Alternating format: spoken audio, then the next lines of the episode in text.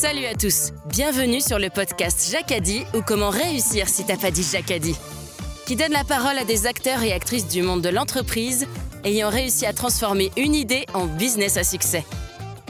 Bonjour, moi c'est Cyril Marie, je suis entrepreneur depuis une vingtaine d'années dans la communication digitale et je dirige Inspire Studio, cofondateur de la French Tech en région Rhône-Alpes, je suis passionné par les belles histoires d'entrepreneurs. Salut, je suis Gérald Debeau. J'ai passé les 30 dernières années dans de belles entreprises à l'international. J'ai décidé de poser mes valises dans la région pour créer Brooklyn qui accompagne des dirigeants ambitieux et exigeants. Cyril et Gérald, à travers leur passion pour le monde de l'entreprise, ont créé les podcasts Jacadi pour vous partager des histoires d'aventurières et d'aventuriers inspirants de l'entrepreneuriat. Positif, pragmatique et surtout persuasif. Euh, je me suis rendu compte qu'il y avait une dimension à mon projet qui en fait était beaucoup plus grande que ce que je m'imaginais.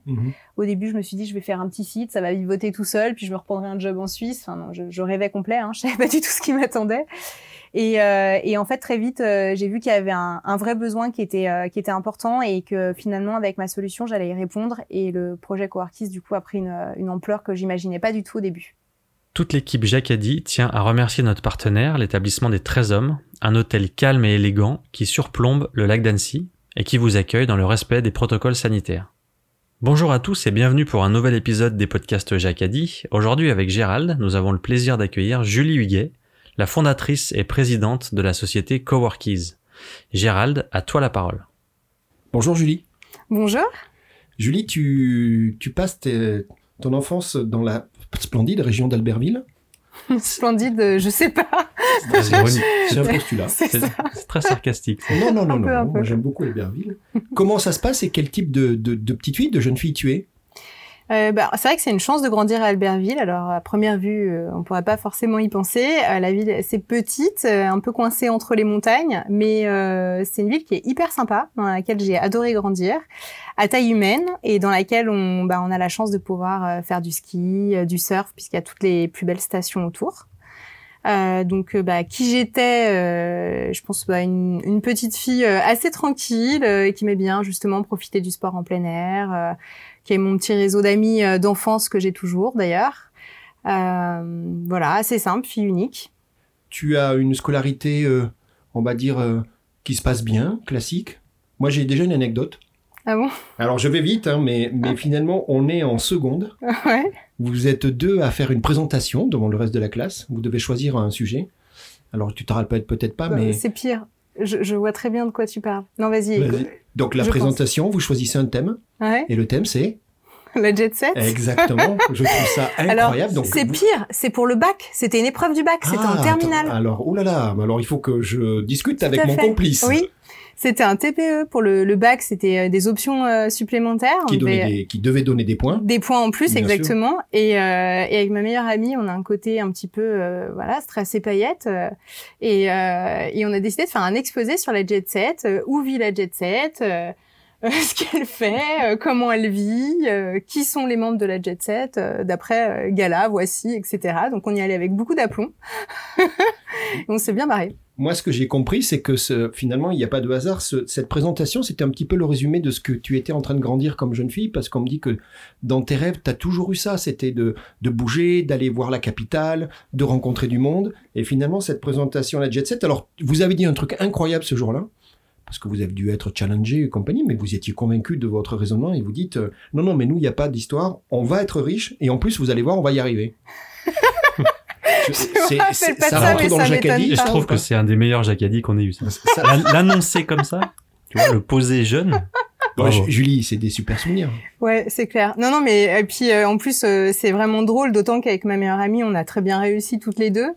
Euh, et qu'il y a plein de profs, je me rappelle, qui lui disaient, euh, elle galérait grave en maths à l'époque, et qui lui disaient, euh, mais euh, vous allez jamais y arriver, euh, vous ferez rien de votre vie. Et nous, on était là, non, non, bien sûr qu'on va y arriver, t'inquiète pas. Malheureusement, c'est souvent un fil rouge, hein, l'éducation ouais. nationale qui comprend pas trop cette dynamique-là. Le... T'as as des passions, t'as des références, t'as des gens qui t'inspirent. Alors, à cet âge-là, à peu près, un peu avant le bac, tu es tu, tu es attiré par certaines fonctions, certaines, certains jobs, certaines. Non, euh, je j'avais toujours eu en tête, je pense même très jeune, que je voulais un jour devenir entrepreneur. J'ai beaucoup d'entrepreneurs dans ma famille. Ah, d'accord. Euh, y compris des femmes d'ailleurs. Très bien. Ouais, à des époques où ça se faisait pas du tout. Euh, j'ai euh, mon arrière-grand-mère, euh, pour la petite anecdote, qui avait créé une agence matrimoniale à Paris pendant la guerre. Incroyable. Incroyable, ouais.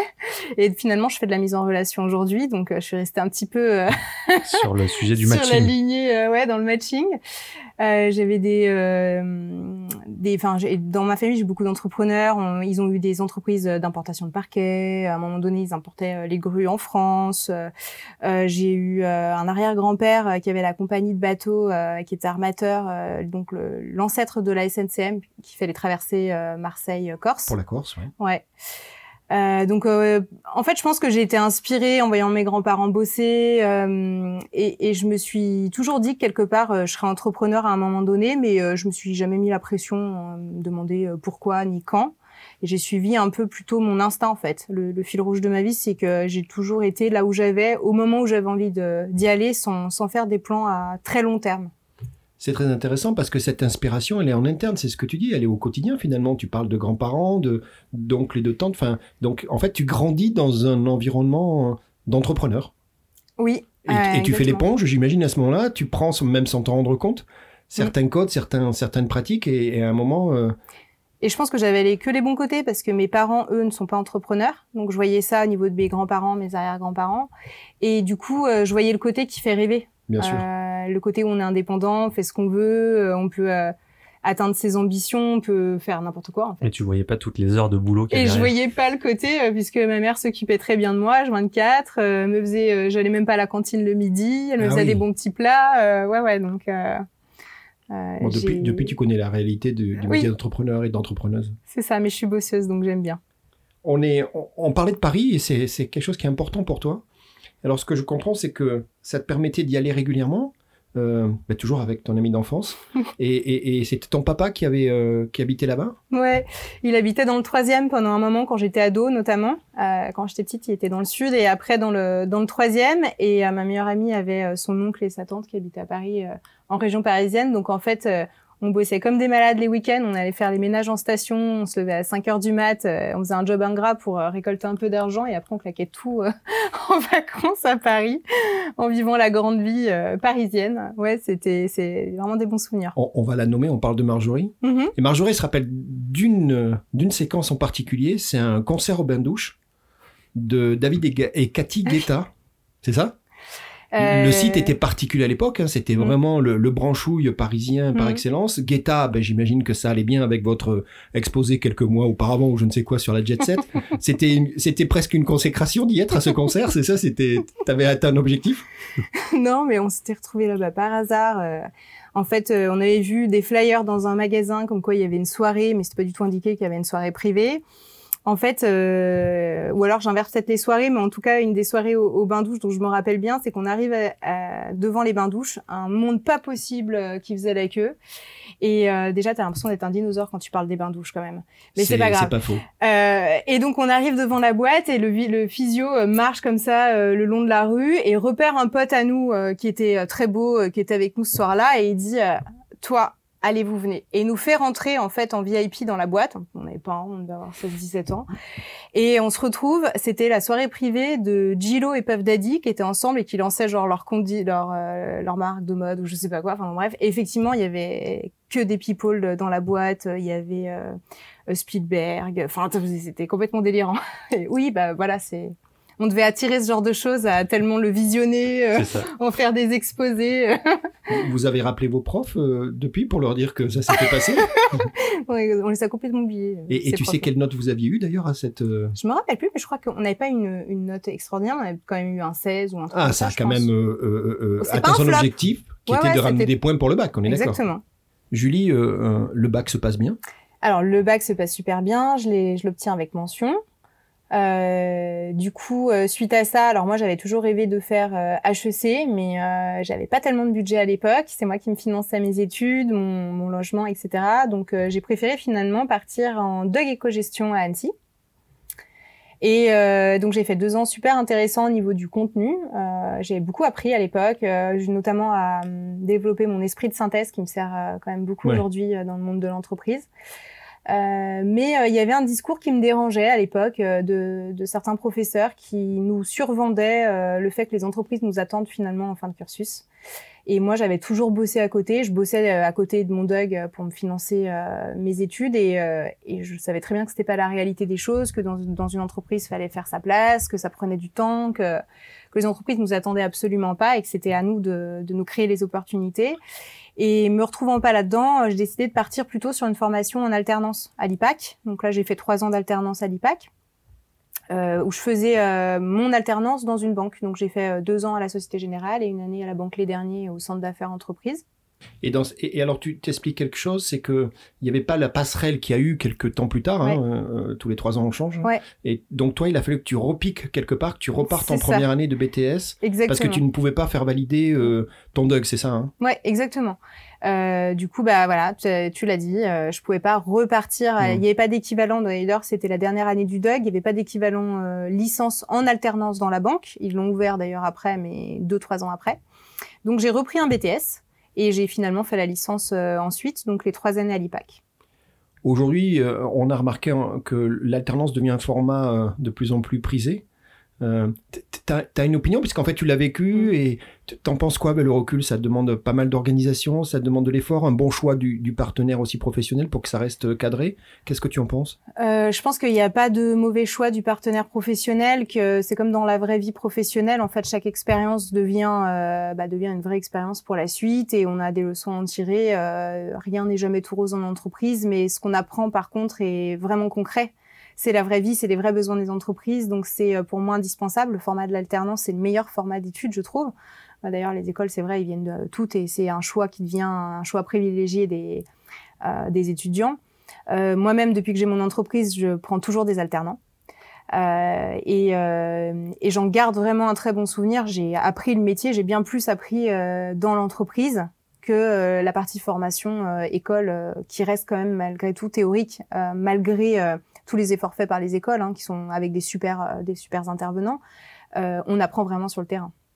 Qu'est-ce qui te reste de ce... Donc toi, tu fais une alternance dans un milieu bancaire. Mm. Euh, outre effectivement euh, bah, se confronter à l'entreprise, on parle d'organisation, tu, tu le disais tout à l'heure, mais qu'est-ce qui te reste de cette période-là? C'était c'était quoi l'amour du chiffre, l'analyse, aller dans, dans, dans, dans ce genre de, de direction qui va te servir après plus tard? Euh, clairement, l'expérience en banque, elle va me servir toute ma vie, je pense, euh, de comprendre comment ça marche, euh, comment se structure une banque, que ce soit, en plus, j'ai fait les deux côtés, j'ai fait la banque privée et la banque professionnelle, les services entreprises. Donc, de savoir comment ça fonctionne, comment est-ce qu'on gère des prêts immobiliers, comment est-ce qu'on gère des placements, comment la banque se rémunère là-dessus. Euh, vraiment, euh, oui, ça m'a ça m'a aidé pour la suite. J'en garde un super souvenir en plus parce que j'ai toujours eu la chance de tomber euh, avec des directeurs et des agences et des collègues formidables où on se marrait, mais j'ai gardé des amis, j'ai gardé des contacts avec mes anciens collègues, on prend des nouvelles, je suis ravie de les voir évoluer, etc. C'est ouais, c'est un très très bon souvenir. Une petite question. Est-ce que dans ce contexte-là, tu suivais des, des projets d'entreprise de gens qui venaient pitcher pour, pour leur projet, pour leur création de société. Est-ce que tu étais de ce côté-là, c'est-à-dire tu, tu analysais les dossiers avec, euh, avec tes équipes Euh, Est-ce que ça t'a aidé après à, à, à voir différemment ton projet à toi? Alors euh, dans la partie études, non, je le faisais pas, euh, pas à cette époque. Euh, J'arrivais, euh, alors j'ai fait deux ans sur la partie vraiment euh, client euh, privé, donc particulier. Donc là, c'était plus du prêt immobilier, du placement, ce genre de choses. Après, j'ai fait une année dans un centre d'affaires entreprise, donc à la Banque Les Derniers, mais là, c'était les dossiers d'entreprises déjà existantes et implantées. Donc il n'y avait pas ce jeu de pitch de la nouvelle boîte qu'on va financer. Euh, par contre, après ces années d'études, j'ai été embauchée par la Société Générale et j'ai travaillé un an et demi chez eux dans une agence où là, du coup, j'ai fait un peu de privé, un peu de pro. Donc là, oui, je voyais des personnes qui venaient lancer des projets. Alors, c'était des projets de restaurants, des choses comme ça. J'étais basée à Chamonix. Euh, ça m'a pas forcément aidé à structurer mon pitch aujourd'hui. D'ailleurs, je pense que quand je, je, je y repense, ils s'y prenaient souvent assez mal pour pitcher leur, leur projet. Euh, mais euh, par contre, ça m'a au moins aidé à comprendre effectivement comment est-ce qu'on finance un projet, à quel point c'est important d'avoir une bonne relation avec euh, bah, son, conseiller, sa banque, c'est un vrai partenaire sur le long terme. Donc, voilà. Et aujourd'hui, d'ailleurs, c'est la Société Générale qui m'a suivi sur le projet de Coworkies. Donc c'est chez eux que j'ai travaillé le plus longtemps et, qui a su bah, m'accompagner du début à, à maintenant. C'est intéressant parce que cette période de Société Générale, ton titre c'est e-compte manager? Oui, c'était responsable de, de clients. mais il y a des choses qui sont intéressantes. Risk analysis, tu fais du, du PNL, du profit, profit and loss analysis. On y est là. Regarde, ça y est, on commence. tu, commences à toucher de très près. C'est un peu la question de Cyril. Là, tu, alors, tu, côtoies ces gens-là en fait? Alors, je côtoie ces gens-là, effectivement. Euh, à l'époque, je me dis pas du tout que j'ai envie d'en faire partie. Euh, je, je, vois plus le côté vente en fait. C'est-à-dire que ce qu'il faut bien se dire malgré tout, c'est que la banque c'est un business et que euh, les conseillers que vous avez, ça reste des vendeurs. Euh, on était très challengé sur les chiffres. Euh, c'est quelque chose qui plaît pas forcément aux banques hein, quand on en parle, mais c'est la réalité, hein, comme tout business. Euh, et, et c'est le côté qui m'a formé d'ailleurs. Ça m'a vraiment formé à la vente, aux outils, aux challenges, etc. Par contre, c'est aussi le côté qui m'a déplu et qui a fait que je suis sortie de la banque à cette époque-là parce que pour moi, euh, très idéaliste, surtout à cet âge-là où j'avais 23-24 ans, la banque devait être complètement neutre, apporter du conseil, etc., et me faire challenger pour qu'on pousse à vendre certains certains services ou produits me plaisaient pas du tout. Euh, et puis je me voyais pas euh, finalement rester dans ce domaine où j'avais l'impression que euh, même si après on va s'occuper de comptes plus importants, d'entreprises plus grosses, etc., où il y a un côté très intéressant qui peut être très intéressant, moi j'avais plutôt envie d'être dans du concret et moins dans de l'accompagnement de projet, de passer voilà sur sur un autre sujet. Tu vas tu vas tu vas bouger tu mm. vas... Et là, tu rentres chez Franck Muller. Mm. Là, tu passes de Chamonix, puisque moi je viens du sud-ouest, donc on prononce toutes les lettres, bien évidemment, comme Astérix. Hein, Arrête de provoquer. Euh, et, tu... et là, tu vas sur Genève. Euh, tu nous parles de cette période, c'est un choix, c'est une rencontre, c'est un jacadi. Qu'est-ce qui fait euh, que. C'est énorme, je pense que ça va te plaire, le comment j'ai atterri dans Alors j'écoute. Ouvrez grand vos oreilles, c'est parti. je, pense que tu vas bien rigoler. C'est un pur hasard. Non. En fait, euh, je me retrouve dans une soirée d'anniversaire euh, d'une amie. Euh, un de ses anciens collègues venait de démarrer chez Franck Muller. Et je savais pas du tout ce que c'était. J'y connaissais absolument rien en horlogerie. C'était pas une soirée jet set, hein, d'accord Non, c'était pas jet set. et, et en fait, à l'époque, j'avais un petit copain qui bossait dans un magasin d'horlogerie donc j'entendais parler un peu d'horlogerie, mais alors j'y connaissais absolument rien, ni aux marques, ni aux produits, etc. Et par hasard, je rencontre euh, donc euh, cette personne euh, qui était amie avec mon ami et qui me dit bah tiens, je travaille chez Franck Muller et là en fait on recrute pour Montblanc. Et puis moi Montblanc, je pense la marque Montblanc quoi. Donc je lui dis ah ouais pour Montblanc, ah sympa, je peux je peux postuler. Il dit ouais ouais donne-moi ton CV. Je me renseigne pas, je capte rien. Enfin bon bref, je lui envoie le CV. Il me dit t'as un entretien. Et, euh, et donc, euh, je me retrouve dans un entretien donc pour Franck Muller, quai du Mont Blanc, hein, rien à voir avec, ah, euh, rien à voir avec les. Mont Blanc, mais moi très. Euh, J'avais préparé quand même un peu mon coup, évidemment. Euh, J'avais demandé du coup à mon petit copain de l'époque de me briefer sur l'horlogerie, c'est quoi les complications, comment ça marche. Mais bon, j'étais vraiment vraiment novice. Et je me retrouve à un entretien très très sérieux avec euh, donc le directeur euh, euh, sales monde de Franck Muller, ah oui. la directrice du nouveau magasin qui allait dépendre du coup directement du siège vu que le siège était à Genève aussi. et c'était donc pour l'ouverture d'un nouveau magasin qui allait faire bah, 200-250 mètres carrés pour faire aussi des événements, enfin voilà plein de choses. C'était vraiment le, le flagship de la de la boîte. Et euh, il me, il me tend sa montre, qui était une montre hyper compliquée. Il me dit en anglais, euh, bah vas-y, euh, vends-moi cette montre. Et euh, là, je lui raconte tout ce que je sais sur l'horlogerie sans savoir si c'est en lien avec la montre. bon, t'es pas loin, la montre, l'horlogerie, mais en fait, tu vends pas le produit, c'est ça Et là, et là, visiblement... Tu t'es pas entraîné sur une Swatch, c'était ah le plus important. fantastique. Et là, visiblement, je n'ai pas dit de bêtises par je ne sais pas quel miracle. Il n'y a pas de miracle. Il n'y a pas de miracle. c'est pas possible, pas. Fallait que j'atterrisse là-dedans.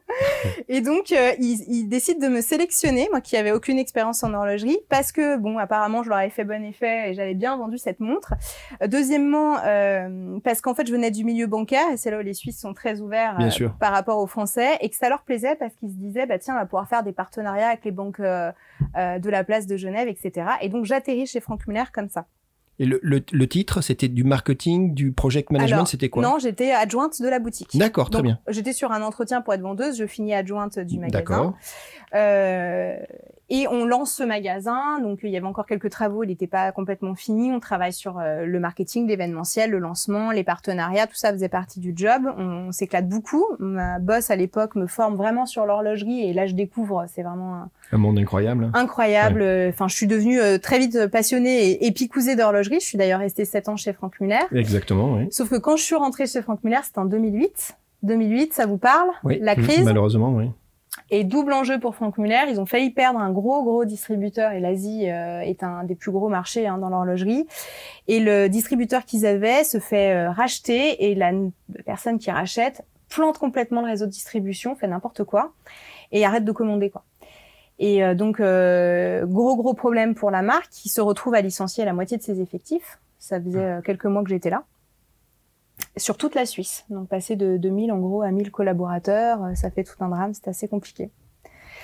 Euh, et donc, euh, et donc à ce moment-là, je me, je suis convoquée euh, au siège. Je rencontre, donc je connaissais le directeur de l'époque, mais je ne connaissais pas le président, honneur et fondateur de la boîte, qui est Vartan Sirmakes, un, un Arménien très talentueux, et qui me fait un entretien, mais sans que je sache que c'était un entretien, qui me parle de projet, qui m'interroge sur plein de trucs. Et puis quelques jours après, il me propose un job au siège. Et donc en fait, euh, du magasin, je suis passée au siège et j'ai bossé directement pour lui pendant bah, du coup euh, six ans, organisation de salons à l'international, euh, gérer des distributeurs là où il y en avait, enfin des magasins dans les pays où il n'y avait pas de distributeurs, donc les pays plus complexes comme l'Inde, la Russie. C'était ta première expérience à l'international du coup? Ouais, alors première pour tout, première dans l'horlogerie, première à l'international, première pour un CEO, euh, première réellement dans le market et la com, euh, première dans le luxe, première de tout. Julie, tu vas passer euh, cette année chez Franck Muller avec la progression dont on a parlé, du, du shop à, l'équipe centrale et, avec des, responsabilités à l'international. Ça se passe bien, mais, mais à un moment, tu as envie de bouger, tu as, as d'autres projets? Oui, c'est ça. En fait, comme souvent, le déclic, ça a été la naissance de mon fils, où du coup, bah, en Suisse, on a quand même pas mal de de congé maternité. Donc, je me suis retrouvée six mois à la maison avec mon fils. Et quand j'ai dû retourner au boulot, je me suis rendu compte à quel point, en fait, j'avais déjà fait le tour, mais que pris par un nouveau projet et puis le côté un petit peu, euh, on va pas se mentir, hein, euh, prison dorée, on est hyper bien payé, les projets sont quand même hyper intéressants. j'avais du mal à franchir le cap, mais pour autant, je savais que intellectuellement parlant, j'avais fait le tour et que j'avais besoin à nouveau d'apprendre d'autres choses. Et du coup, le jour de mon anniversaire, j'ai posé ma démission sans rien, sans filet. Ça se passe bien et bah écoute, j'ai aucun regret aujourd'hui. Hein. tu vas te lancer pour te nourrir, j'imagine, tu viens d'en parler, dans, dans, certaines formations pour aller euh, acquérir des compétences, aller euh, découvrir des, choses que tu voulais euh, comme bagage pour plus tard. Tu étais presque en train de faire tes courses pour la suite finalement. En fait, ce qui s'est passé, c'est que j'ai commencé à chercher un autre emploi et puis je me rendais compte qu'il fallait que je me mette dans une case et que finalement, pendant ces sept années chez Franck Muller, j'avais jamais été vraiment dans une case. J'avais bossé pour le CEO sur des tonnes de projets et, euh, et je m'étais pas spécialisée dans un domaine en particulier et je me suis rendu compte que c'est ça que j'aimais bien. Et quand je devais répondre à des, à des offres d'emploi, euh, je prenais plus de plaisir à faire un joli CV qu'à réellement postuler pour le job. Et c'est là où je me suis dit, tiens, en fait, en ce moment, tu as plutôt envie de faire une formation en graphisme que de vouloir trouver un boulot. Et donc, je me suis inscrite sur des pas mal de formations euh, sur la suite euh, Adobe, euh, par exemple InDesign, Illustrator, faire un peu de WordPress, des formations un peu sur le digital pour, pour me remettre un peu à la page et puis pour apprendre à manier un peu ces outils. Et ça a été euh, formateur euh, de, de, deux manières. La première, d'abord parce que j'ai, je suis montée en compétence sur ces sujets, évidemment, mais la deuxième parce que j'ai pu rencontrer pas mal de freelance euh, à l'époque, ah. euh, des personnes avec qui finalement je travaillais quand j'étais dans l'horlogerie. Et, euh, et, que je connaissais finalement mal euh, et que j'ai appris à, à, connaître pendant ces formations. Est-ce que ça serait pas le, le, point de départ finalement vers ton vers ton projet d'entrepreneur qui eh finalement est né euh, dans, dans, ta tête à ce moment-là? Eh ben exactement, ça a été. Est, euh, Coworkies. Mm, tout à fait. C'était un point de départ. C'est, je l'ai fait un peu en deux temps. En fait, euh, quand je travaillais dans l'horlogerie, je travaillais avec euh, pas mal de freelance. Pour, on faisait beaucoup de management transversal puisqu'on gérait pas mal de projets, donc pour intégrer les compétences qui nous manquaient. Et j'avais déjà à l'époque trouvé ça super intéressant et enrichissant parce qu'un freelance va apporter des nouveaux outils, des nouvelles méthodologies de travail, des idées qu'on n'a pas. Ça donne de l'air frais finalement à son équipe, hein, parce que parfois on tourne en rond. Euh, mais par contre, c'était très complexe. Je perdais du temps à les identifier, je les trouvais pas. Il y avait des plateformes, mais bon, j'arrivais. Moi, je suis pas DRH, donc euh, regarder des CV en ligne, ça m'aidait pas. Euh, nos services achats nous mettaient un peu des bâtons dans les roues pour, pour référencer les indep. Et puis quand j'ai repris ces formations, j'ai rencontré les indépendants qui, eux, en fait, avaient fait un vrai choix de quitter le monde de l'entreprise qui représentait un peu un carcan pour eux à l'époque, euh, en se disant je vais pouvoir exercer mon métier à ma manière et je vais pouvoir trouver des clients et des missions qui m'intéressent. Sauf qu'en basculant du côté indépendant, aussi qualifié qu'il soit, bien souvent, euh, ils perdaient un peu le crédit confiance des entreprises et n'arrivaient plus à accéder à des projets d'équipe ou des projets à forte valeur ajoutée. Donc, c'est un peu le reproche qu'ils me faisaient. Euh, c'est un peu l'angoisse qu'ils avaient quand on partageait ensemble. Et l'autre, euh, l'autre point, c'était qu'il fallait qu'ils se transforment en vendeurs et se vendent soi-même. C'est pas toujours évident. Et quand j'ai vu ça, bah, je me suis vraiment intéressée au sujet, commencé à faire des benchmarks. J'ai d'abord lancé une association qui s'appelle Creative Mornings, euh, qui est une association mondiale en fait qui existe, mais dont j'ai lancé l'antenne anécienne. C'était un, un, un, test, un POC en fait, concrètement. Un peu, ouais. ouais. sans me dire que j'allais en faire un business, mais parce que je le faisais vraiment par plaisir, en me disant tiens j'ai envie de faire ça, il y a un besoin, je vais faire rencontrer tous ces gens, etc autour de thématiques intéressantes. On va monter en compétences tous ensemble. Et, euh, et mon copain à l'époque me disait, tu vas voir, hein, ça va devenir ton boulot, Creative Mornings. Et je lui disais, mais non, mais non, c'est une association. Me dit, ah, tu vas voir, ça va devenir ton boulot. Et pas loin, effectivement, petit à petit, j'en ai, j'en ai créé Coworkies. On, on, a tendance à penser, et en ce moment c'est un petit peu la mode, qu'une entreprise doit soit apporter une solution, soit résoudre un problème. Hein, c'est ce qu'on pense aujourd'hui. En tout cas, on te fait comprendre que si c'est le cas, il y a peut-être plus de pérennité finalement. Mm. Euh, ben, c'est ce que tu viens d'expliquer, puisque en fait, tu t'es aperçu de chaque côté de la barrière, côté entreprise et côté euh, indépendant, qu'il y avait, il y avait un lien. Il, manquait quelque chose entre mm. les deux, et, c'est là où en fait, tu t'es engouffré en disant ça y est, c'est c'est ma valeur ajoutée, c'est ça ma mission, c'est comme ça que c'est parti? C'est ça. Euh, j'ai fait pas mal d'entretiens, Cali, Canti, j'ai appelé des DRH, des responsables achats, des, des directions métiers. Euh, beaucoup de freelance. Euh, j'ai échangé sur leurs vrais besoins, sur les solutions existantes. J'ai fait des benchmarks et je me suis dit en fait ouais il y a vraiment il y a vraiment quelque chose à faire. Et j'ai focusé effectivement sur un secteur en particulier qui est le secteur du marketing et de la com puisque c'est celui que je connais bien et pour lequel j'avais moi-même des propres besoins dans l'entreprise. Donc en créant Coworkies, j'ai un peu répondu d'abord à mon propre besoin, mais en m'assurant évidemment que j'étais pas la seule à avoir ce besoin-là. Et c'est comme ça que, que c'est né. Et effectivement, euh, très vite, je me suis challengée à différents réseaux, euh, le réseau initiative dont on fait partie et dont on est lauréat, mais pas que. J'ai fait des hackathons, ce genre de choses. Euh, et je me suis rendu compte qu'il y avait une dimension à mon projet qui en fait était beaucoup plus grande que ce que je m'imaginais. Mhm. Au début, je me suis dit je vais faire un petit site, ça va voter tout seul, puis je me reprendrai un job en Suisse. Enfin non, je, je rêvais complet, hein, je savais pas du tout ce qui m'attendait. Et, euh, et, en fait, très vite, euh, j'ai vu qu'il y avait un, vrai besoin qui était, euh, qui était important et que finalement, avec ma solution, j'allais y répondre. Et le projet Coartis, du coup, a pris une, une ampleur que j'imaginais pas du tout au début. Nous sommes en fin 2016, début 2017. Et effectivement, j'ai l'impression qu'assez rapidement, il y, a, il y a un vent porteur. Donc, on en revient à ce qu'on disait tout à l'heure, Julie, c'est-à-dire que bah oui, tu as répondu ou tu as en tout cas apporté une solution à un besoin qui était, qui est évident, que toi tu as su voir, euh, mais, et, surtout que tu as su concrétiser. Ça, bouge, euh, ça bouge assez rapidement finalement, euh, Coworkies. Alors tu disais, et j'aime beaucoup, tu dis plus vite que j'avais prévu, mais, mm. mais tu t'y es mis très vite et c'est toi après qui a drivé tout ça. Ouais. Oui, oui, tout à fait, mais c'est vrai que les éléments aient été réunis pour que ça fonctionne aussi. C'est un vrai time to market par rapport à d'autres qui ont démarré avant, qui mm. vivotent ou qui ont peut-être arrêté ou qui ont changé ou qui ont essayé de pivoter mais trop tôt ou trop tard. Mm. Euh, là, tu es vraiment sur un time to market. Euh, qui et je pense que, alors il y avait effectivement le time to market qui était très bon. Les gens étaient prêts à travailler avec des indépendants. Alors le Covid a en plus accéléré hein, depuis un an, mais c'était déjà le cas au début de la, du lancement de la plateforme. Et certainement aussi le fait qu'on était spécialisé sur un secteur et qu'en fait on a créé une communauté sur un secteur d'activité au lieu d'être euh, très généraliste. Julie, l'année 2017, euh, il n'y a pas de doute à avoir, elle est, elle est quand même assez particulière. Il y a beaucoup de chantiers, pour moi c'est énorme.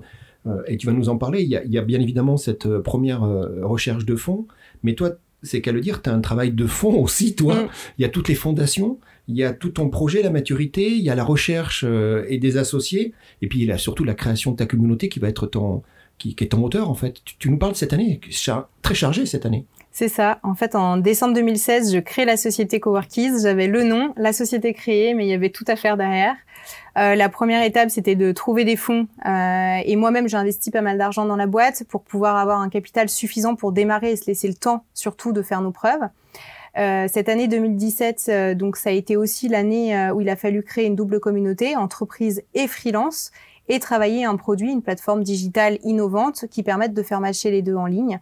Donc une année euh, vraiment euh, importante pour la suite parce qu'une année c'est très court et il y avait à la fois un gros projet digital, un gros projet de de recherche de fonds. Euh, et bien sûr, j'étais toute seule au démarrage. Euh, et c'est du coup aussi pour ça que 2017 a été une année euh, vraiment incroyable, c'est que j'ai eu la chance de rencontrer mes associés. Donc la première, Mélissa, euh, qui euh, m'a accompagnée vraiment du tout début de l'aventure jusqu'à aujourd'hui où elle a le rôle de DG dans la société. et Mathieu, donc qui est notre lead développeur, qui a qui a pu nous aider sur la partie plateforme, et Stéphanie qui est en charge de la communauté freelance. Alors, comme tu sais qu'on a dit qu'il n'y avait pas de hasard, euh, tu les rencontres dans quel contexte? C'est vraiment du recrutement euh, et, tu vas chercher les gens ou il y a encore euh, cette histoire incroyable de, de moments improbables où, tu fais des rencontres pas prévues? Comment ça se passe un petit peu? Euh, Ouais, bah comme d'hab, hein. c'est incroyable, mais il n'y a pas de hasard. Vas-y, dis-nous. Mélissa, je l'ai rencontrée dans une des formations que j'ai fait juste avant. Et on avait une personne en commun, on savait pas du tout. Euh, et en fait, au tout début de l'aventure, euh, j'essaie de faire parler de coworkies pour, bah, dans cette idée de créer des communautés hein, avant de lancer le produit. Et je m'inscris à un concours qui est le, le concours 10 000 startups pour changer le monde, de la tribune, euh, le concours jeune entrepreneur. Et je me retrouve en finale de ce concours, donc je fais le buzz sur les réseaux, j'invite à voter, fallait faire des likes, etc. Et Mélissa, en fait, on avait une personne en commun dans notre réseau, le voit sur Facebook. Et à ce moment-là, elle s'était retrouvée au chômage et elle se dit, mais tiens, ce projet me parle. Et elle me contacte et elle me dit, euh, écoute, est-ce que tu veux pas que je t'aide? Je fais rien en ce moment, euh, je peux t'aider. Et moi, euh, je me dis à l'époque, non, non, c'est pas possible, je peux pas la payer, je peux pas lui demander ça. Donc elle vient une ou deux fois avec moi, puis après je lui dis non, écoute Mélissa, je suis désolée, je suis même pas sûre qu'un jour ce mmh, projet prendra suffisamment vie et que je puisse t'embaucher, donc je peux pas te faire de fausses promesses quoi. Et elle s'accroche, hein. C'est qu'elle s'accroche. Donc, euh, elle revient quand même, Mélissa. Euh.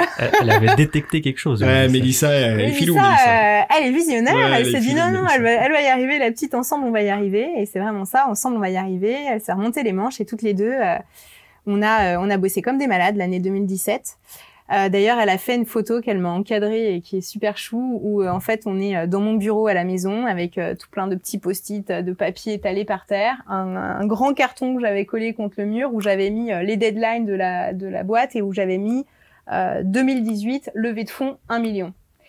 Et, et, je prends un espèce de panneau et je regarde comme ça le, le, le, truc et elle me prend photo, je savais pas. Et au moment de la levée de fonds, elle me l'encadre et elle me l'offre. donc deux ans, quasiment deux ans après. Enfin un an, un an et demi après. C'est la même chose pour Mathieu. Il y a encore une histoire. Alors après, bah, avec Mélissa, euh, petit à petit, on avance bien, les choses prennent. Euh, moi, j'ai réussi à boucler la première, euh, le premier tour de table. Enfin, premier tour de table. Moi, j'ai investi de l'argent et puis après, on rentre dans le réseau initiative, donc on a prêt d'honneur. La BPI nous suit avec une bourse French Tech et un prêt, et notre banque nous, nous fait aussi un premier prêt, donc on réunit 250 000 euros. du coup, on prend un petit bureau en pépinière d'entreprise. Donc on était toutes les deux là-bas et puis euh, et puis un jour on embauche un premier développeur qui finalement euh, euh, n'est pas resté chez nous mais nous a permis de rencontrer Mathieu. Et à l'époque du coup j'avais pas du tout de budget pour payer Mathieu et je lui dis mais Mathieu en fait je peux pas t'embaucher.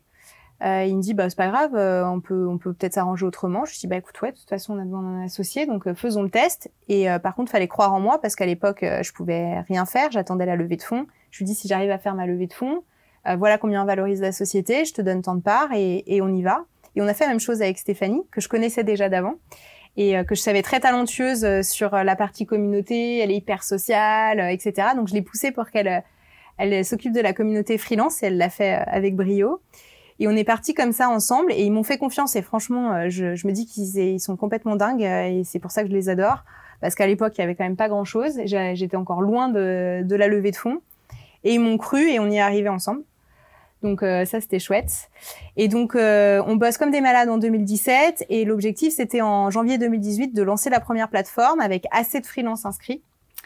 Et, de, et on se dit, OK, on se donne un an. Donc on arrive en janvier 2018, on a la plateforme qui est lancée. Et là, on se donne un an pour euh, prouver notre concept.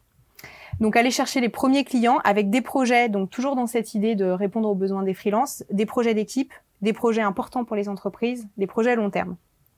Et très vite, on a des clients qui nous font confiance et des clients de renom.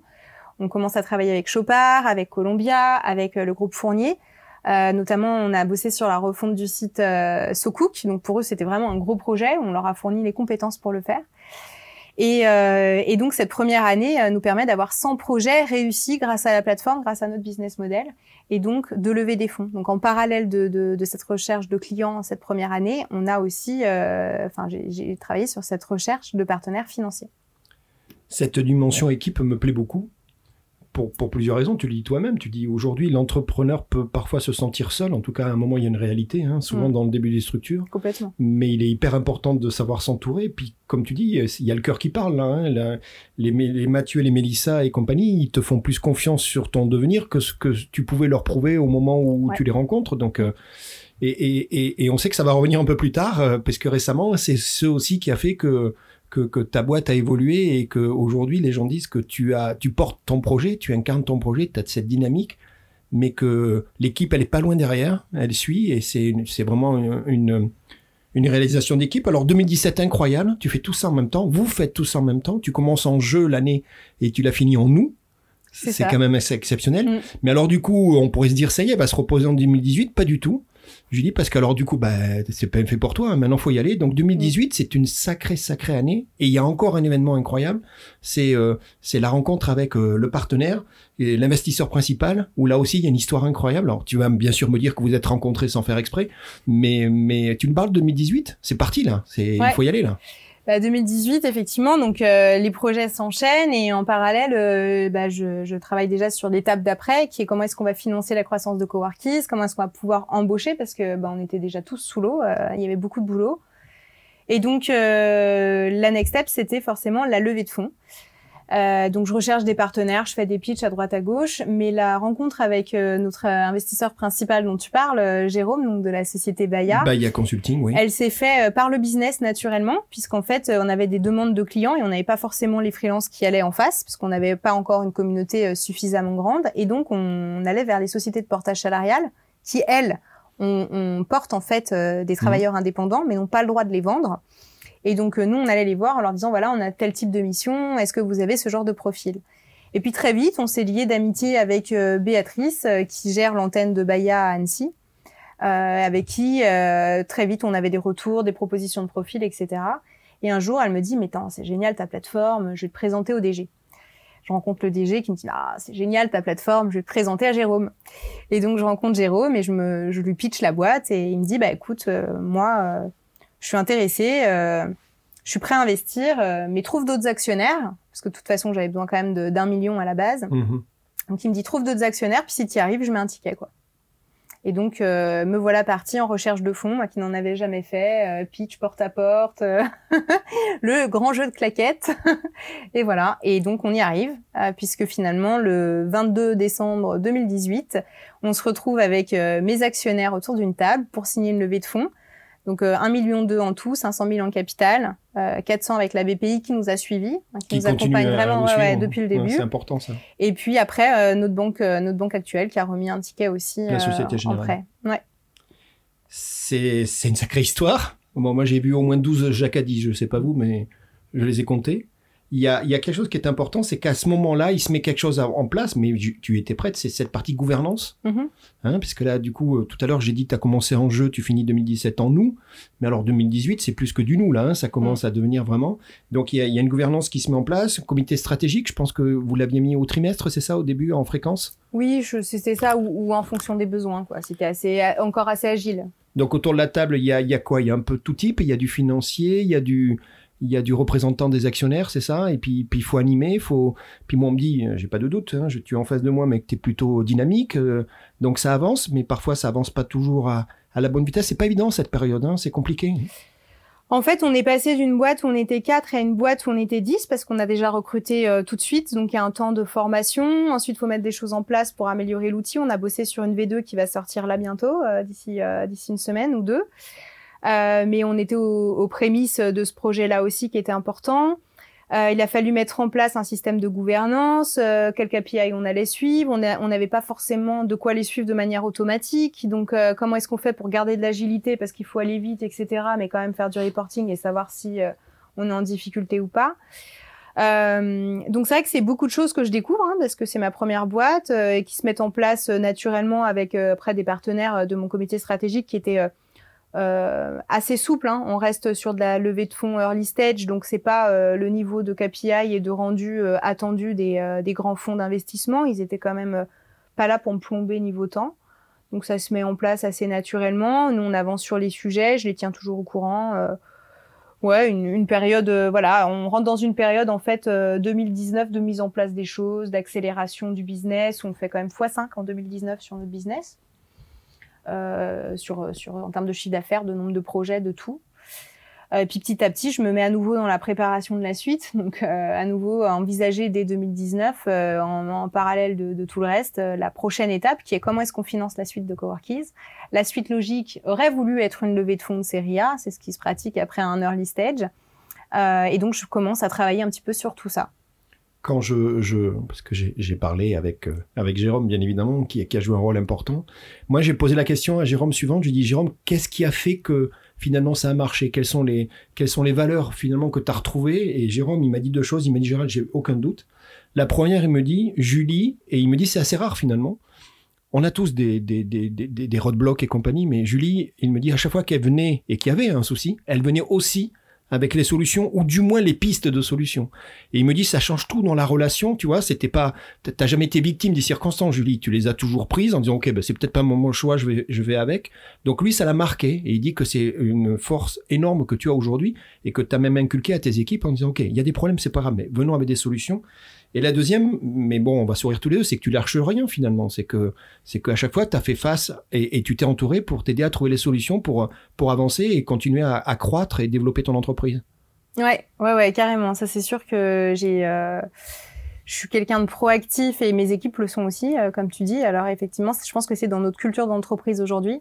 C'est-à-dire qu'il n'y a pas de problème, il n'y a pas d'échec. On s'est planté sur un truc. Ok, qu'est-ce qu'on peut faire de mieux? On n'a aucun souci à se le dire. Euh, et à avancer, à trouver des solutions. Euh, et du coup, bah, ce qu'on applique au quotidien dans la boîte, je l'appliquais aussi effectivement pour les décisions plus stratégiques de l'entreprise. Euh, Qu'est-ce qui marche? Est-ce que j'arrive à lever des fonds? Est-ce que j'y arrive pas? Quelles sont les limites? Quels sont les problèmes rencontrés? Et comment est-ce qu'on peut trouver euh, euh des options euh, pour, pour les dépasser? Mon comité stratégique m'a aussi aidé pas mal là-dessus, avec effectivement, tu parlais un peu de la composition, mais euh, il y avait euh, Jérôme qui en faisait partie, euh, donc qui a cette casquette entrepreneur aguerri, hein, puisqu'il a monté plusieurs entreprises. Oui, oui, on en a parlé, oui, oui, oui voilà. tout à fait, il avait l'expérience. Exactement, il a une super expérience. Il y avait donc le fonds d'investissement, parce qu'on a un fonds d'investissement early stage aussi, qui est le fonds du Crédit Agricole, qui était représenté, qui avait pas de, on appelle ça des membres censeurs, ils n'ont pas de pouvoir de vote, mais moi je, je capitalisais beaucoup dessus aussi pour prendre leur avis, parce que c'était vraiment important pour moi. Et ils ont, ils pouvaient m'amener cette dimension purement financière dont on a besoin aussi quand on réfléchit aux stratégies. Donc c'était vraiment euh, important pour moi. Euh, j'avais euh, un de mes associés dont j'ai pas parlé parce qu'il est un peu en off, c'est Richard parce que il gère en fait la partie financière avec moi, donc il était au comité stratégique et et puis Bruno qui s'occupait de la partie, enfin de représenter en fait les membres minoritaires, parce que j'ai beaucoup de petits investisseurs, des BA qui sont rentrés, mais pas au travers d'un club de business angel directement. En direct, hein, d'accord. Et donc, j'avais décidé de, mettre un représentant aussi euh, euh pour pouvoir euh, amener bah, une autre dimension et puis pour pouvoir aussi voilà, montrer qu'on prend pas des décisions sans tenir compte de tous mes actionnaires. quoi. Marjorie, me fait rire, elle me dit Gérald, c'était étonnant parce que cette époque-là, elle me dit autant il y avait un tapissage de 55 versions de logos et t'étais dans le, tu voulais vraiment que ce soit parfait. Et elle me dit, autant elle était, voilà, à chercher le bon logo et il fallait que ça passe, mais en même temps, elle se rappelle très bien qu'à ce moment-là, tu avais déjà une idée très claire, même voire détaillée de certains aspects euh, de ta stratégie. Et notamment, elle me parle de, de, de, de, cette, de, cette vision. Tu voulais dès le départ proposer une solution mutuelle, notamment aux freelance pour tu vois les encadrer et c'est ce qui ressort puisque Jérôme me dit Gérald dès le départ il était évident qu'elle était bienveillante pour la communauté des freelancers quoi et tu avais les deux. T'avais, euh, as le doute, on me dit que tu, tu poses beaucoup de questions, tu prends beaucoup d'avis. Et ça, je trouve que c'est aussi une richesse, hein, tu t'enrichis. Mais en même temps, tu as aussi, toi, ta direction et tu veux être conforté dans tes choix. Tu arrives à mener les deux toujours? De, de, de, poser des questions, tu veux De poser des questions euh, et puis d'avoir quand même aussi, toi, ta vision des choses, quoi. Donc, euh, c'est pour valider ton, ton choix, c'est pour te faire des, des stress tests de temps en temps pour voir comment, si c'est solide suffisamment pour avancer Ouais, c'est pour voir aussi si j'ai pensé à tout, euh, s'il n'y a pas d'autres choses auxquelles j'aurais pas euh, pensé et qui pourraient euh, qui pourraient être intéressants pour nous ou dans ma ou à inclure dans ma stratégie. euh, c'est plutôt dans cette dynamique ouais d'ouverture de chakra et puis de se dire qu'en fait on est une grande communauté euh, notre business en fait il est sur un, un, marché qui est assez nouveau hein, euh, les plateformes de freelance ça existait il y a il y a dix ans mais ça a vraiment explosé il y a cinq ans le marché se structure vraiment petit à petit on est tous en quelque sorte des nouveaux acteurs donc même avec mes concurrents j'échange tout le temps je les connais on se connaît tous et j'ai toujours été dans cette dynamique en fait de me dire euh, voilà, faut prendre de l'info partout, euh, faut s'ouvrir les chakras et c'est comme ça qu'on avance. Et puis après, par contre, ça m'empêche pas, ça, ça m'a jamais altéré dans mes choix. C'est-à-dire que, comme tu dis, c'est là aussi pour me conforter ou pour améliorer les décisions que j'avais prises. Mais euh, voilà, ouais, je, pratique ça tout le temps et je trouve que c'est plutôt bien. Est-ce que tu penses que le fait d'être euh, et d'avoir été dans ces périodes tellement importantes de construction de fondation, d'avoir été une jeune femme et, de région, hein, Annecy, c'est la région, a été plutôt handicap, plutôt, plutôt. Comment, comment ça se passe cette partie-là? Parce qu'on est encore dans, dans un milieu de mecs, il faut être dynamique, il faut convaincre là, non? Ouais, ouais, faut convaincre et puis il faut, euh, faut prouver trois fois ce qu'on dit hein, euh, par rapport à un homme. C'est clair qu'on sent que euh, on n'est pas toujours écouté de la même manière. J'ai eu, et ça reste entre nous, mais d'investisseurs des retours qui pouvaient être du type mais attendez, vous êtes une femme, pourquoi vous n'allez pas quitter le navire et faire un enfant ah, Il y a des gens qui te disent ça? Euh, on en est là en fait. Tu viens, hein. tu viens de dire ça reste entre nous sur le podcast. Ouais, sur le podcast. D'accord. Ça reste entre nous du podcast, mais surtout. Donc, cher auditeur, vous ne divulguez pas, pas cette mais information. Mais quand même, je vous le dis parce que c'est important. N'écoutez pas, bouchez-vous les oreilles, mais c'est hyper important. Nous allons vous envoyer un formulaire que vous nous remplirez avec votre signature. Tu penses, hein, ça, on, va, on bien régler. Ah oui, il y a encore des gens. On parle de quoi? Il y a, il y a combien? Il y a deux ans? Bah, de, Là, je te parle pour la, la, première levée de fonds en 2018, quand j'allais pitcher les, les, les, les, ouais, voilà, les, investisseurs. J'ai eu ce genre de retour.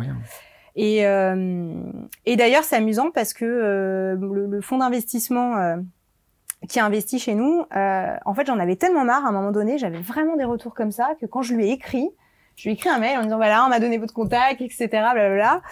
Et je lui dis alors oui, je suis une femme. Euh, c'est sûr que ça peut être handicapant pour certains sujets de finance, mais c'est super pour faire le buzz sur les médias, etc. Donc en fait, tu déjà amené des solutions à l'approche. Je sais que vous allez m'en parler, mais moi je vais vous dire déjà voilà, mes, ça. key selling points. Et quand il est venu, il m'a dit ah ça m'a fait rire. du coup, euh, ça m'a donné envie de, de, venir quoi. Mais euh, mais ouais, c'est c'est vrai que c'est rageant. En fait, c'est frustrant parce que c'est quelque chose évidemment qu'on ne maîtrise pas. Comment est-ce qu'on peut convaincre que euh, en tant que femme, on est un Aussi bon chef d'entreprise et qu'on fera la même chose euh, Il y a rien à faire en fait. Il y a rien qu'on puisse dire de rationnel qui qui pourrait être un bon argument parce que la question, elle est juste, elle reflète en fait euh, tout le passé qu'on peut avoir dans l'entreprise où les femmes n'avaient pas de rôle important pendant des années, etc. Alors heureusement, c'est en train de changer. Mais en fait, dans le monde de la finance, finalement, les personnes qui ont les fonds aujourd'hui, euh, ce sont des gens qui ont connu l'entreprise finalement à une période où la femme n'avait pas ce rôle encore important de direction dans l'entreprise et donc il reste un peu des un passif qui se ressent aujourd'hui quand on va pitcher des investisseurs. Ta recherche à ce moment-là, tu le dis toi-même, tu dis Gérald, ben moi j'ai toujours un coup d'avance, il faut que je fasse bien évidemment en sorte que ma, ma société ait des conditions favorables pour progresser. On parle de ressources, avec un S. Mm. Il y a les ressources humaines, mm. et tu es en train de t'entourer, tu recrutes constamment et tu intègres les talents qu'il faut. Il y a les ressources matérielles, hein, tu parlais de plateformes et compagnie. Puis, et oui, il y a les ressources financières. Et là, tu es en train déjà de préparer le coup.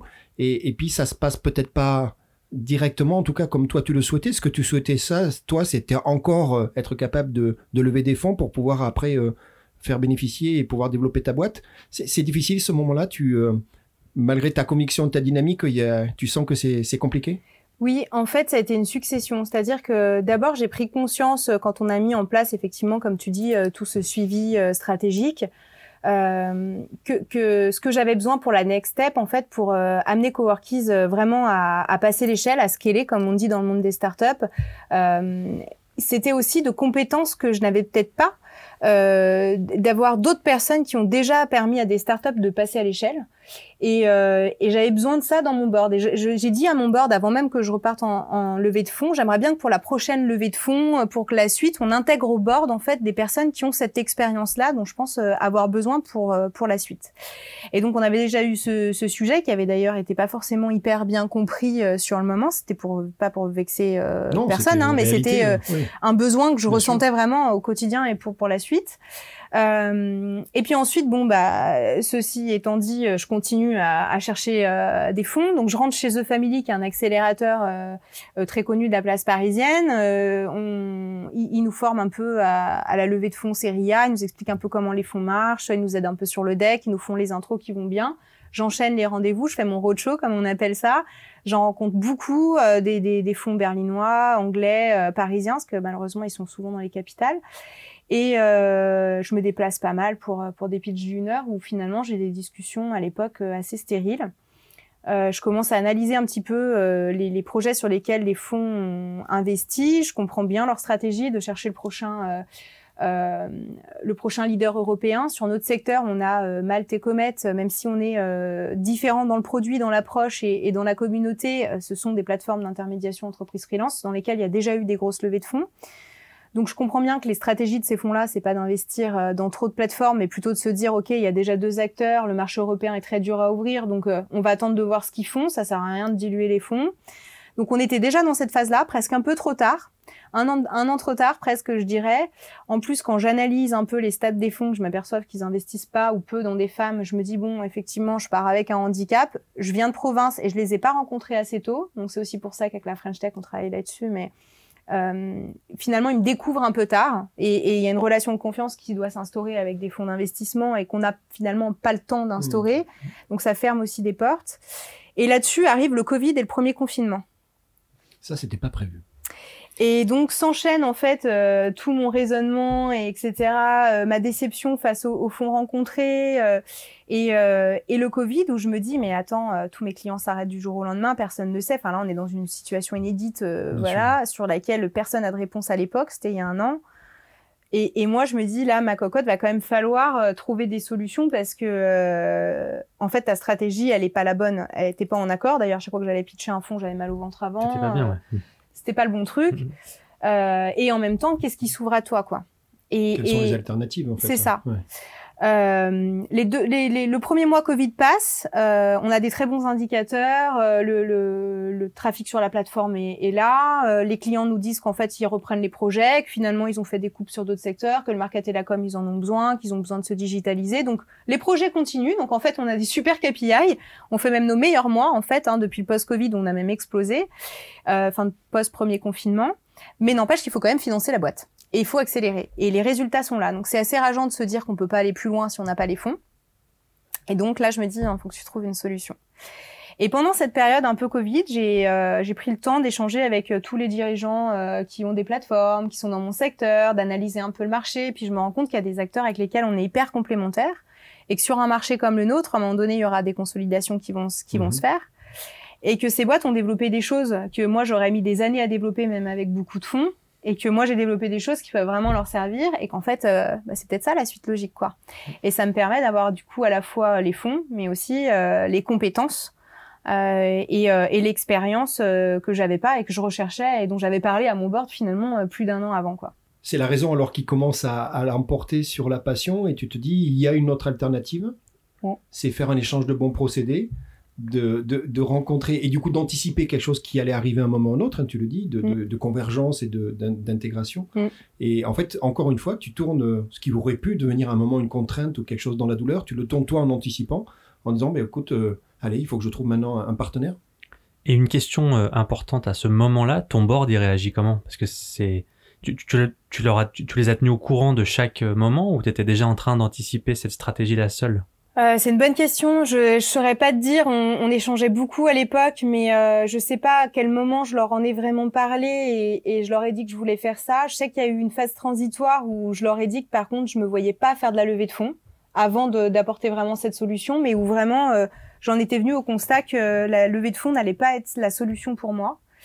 Euh, et, euh, et, je me rappelle d'ailleurs que euh, il y a un des membres de mon board qui m'a dit euh, mais du coup je comprends pas t'as revu tes ambitions à la baisse t'as plus d'ambition en fait. C'est ce, ce, que je voulais voir ouais. C'était cette approche où eux avaient une vision différente qui était plutôt orientée sur le, la revente ou en tout cas la plus value mm. et là tu es sur une stratégie de, de mixité entre deux écosystèmes C'est carrément euh, différent, enfin dans. Alors en fait, au début, je leur ai pas parlé de stratégie. Je leur ai dit euh, la levée de fonds, c'est pas pour moi. Je vais, je vais trouver autre chose en fait.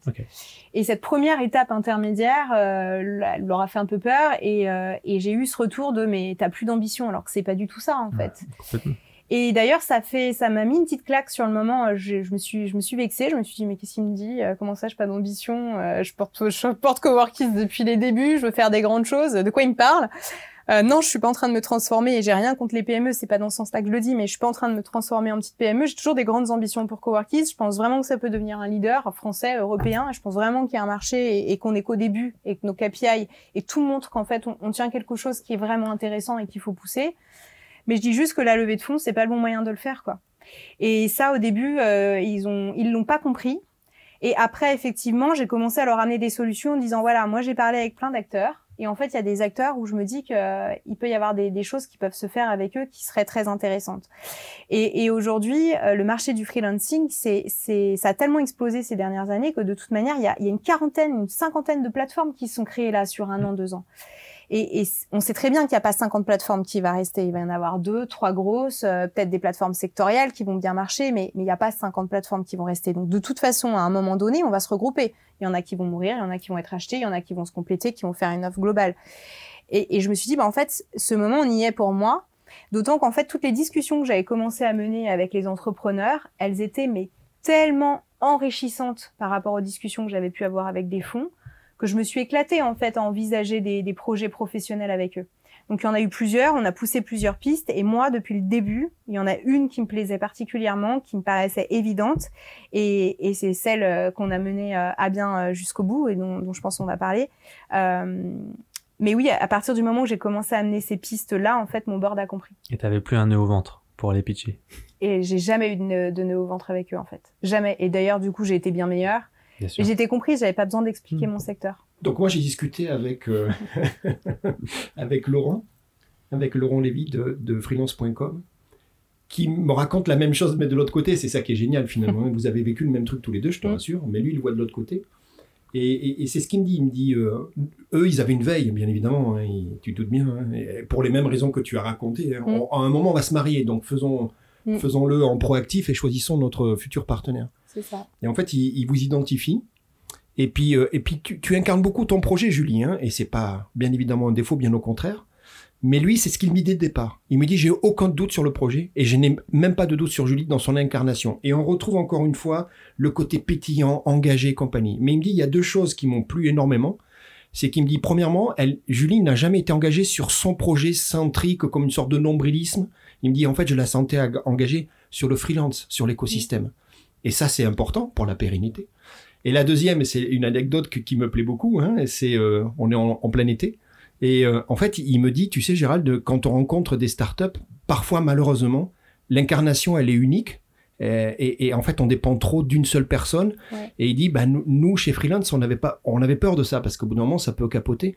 Donc, il dit, bah, en fait, il t'appelle, il te dit voilà tiens je suis en vacances dans la région d'Annecy parce qu'on le sait tous les Parisiens viennent à Annecy. Euh, ta mère est belle ouais je me rappelle. Et ouais et il me dit euh, ah ben je vais passer il te dit je vais passer comme ça euh, style casual euh, et j'aimerais bien rencontrer ton équipe. Et là il a un objectif qu'il t'avoue je pense après mais je pense que tu l'avais compris c'est d'aller voir le, le, le hors Julie en fait qu'est-ce qu'il y a derrière Julie? En termes de management en termes d'équipe et compagnie.